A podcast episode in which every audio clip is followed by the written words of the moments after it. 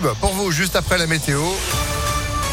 Et puis l'info de Sandrine Ollier, bonjour. Bonjour Phil, bonjour à tous. À la une, le PS serait à quelques pas d'un accord historique avec la France insoumise. Selon Pierre Jouvet, le négociateur socialiste, il resterait encore quelques réglages. Le PS pourrait ainsi rejoindre donc la France insoumise, mais aussi Génération et les écologistes dans la nouvelle Union populaire écologie et sociale pour les prochaines élections législatives des 12 et 19 juin prochains. Les discussions doivent aussi continuer aujourd'hui avec le Parti communiste. Renault Lyon-Est, c'est terminé. Comme l'a annoncé le progrès, la concession et les ateliers de Vaux-en-Velin fermeront leurs portes le 31 décembre prochain. En cause, d'après la direction, le manque de rentabilité du site, causé en partie par l'insécurité du quartier. Les 105 salariés devraient être reclassés sur les trois autres sites de l'agglomération lyonnaise. Vénissieux, Vèze et Rieux-la-Pape. Des ossements humains découverts à Vonvelin. Selon le progrès, c'est un promeneur qui les a trouvés au nord du quartier de la Grappinière sur un terrain qui longe la 42. Les ossements dateraient de plusieurs mois. Une enquête est ouverte.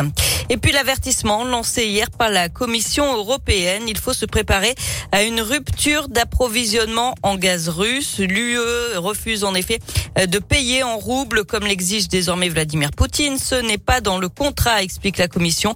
La Pologne et la Bulgarie ont déjà vu leur livraison être stoppée pour cette même raison. Sur le terrain, la ville d'Odessa a été visée par de nouveaux tirs. Les États-Unis accusent également Moscou de vouloir organiser dans les prochains jours des référendums pour annexer deux territoires pro-russes de l'Est de l'Ukraine. Du sport et du foot après Sonny Anderson hier, suite de notre série sur les 20 ans du premier titre de champion de France de l'Olympique lyonnais.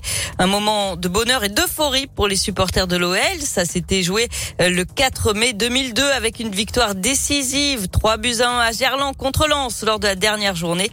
Euh, Christian Lanier journaliste au Progrès de Lyon. Il suivait déjà l'OL à cette époque. Et pour lui, ce titre, c'est aussi l'œuvre d'un entraîneur qu'on a parfois tendance à oublier aujourd'hui, Jacques Santini. Bon, ancien Stéphanois, comme quoi euh, des fois l'histoire c'est bizarre, mais c'est comme ça quoi.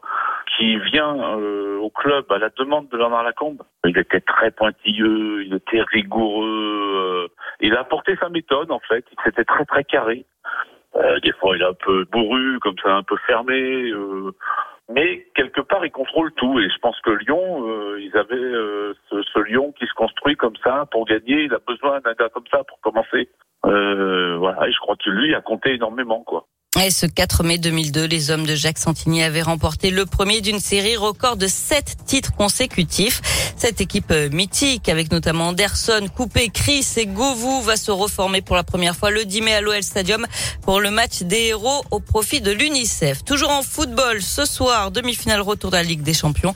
Villarreal face à Liverpool. Les Anglais l'avaient emporté 2 à 0 à l'aller. Et puis en tennis, on suivra le tournoi des Masters 1000 de Madrid avec aujourd'hui Gaël fils face au numéro 1 mondial Novak Djokovic. Ah bah c'est noté. Merci beaucoup Sandrine. L'actu sport aussi à tout moment, impactfm.fr. Vous êtes de retour à 11h. À tout à l'heure. À tout à l'heure, 10h04. C'est la météo.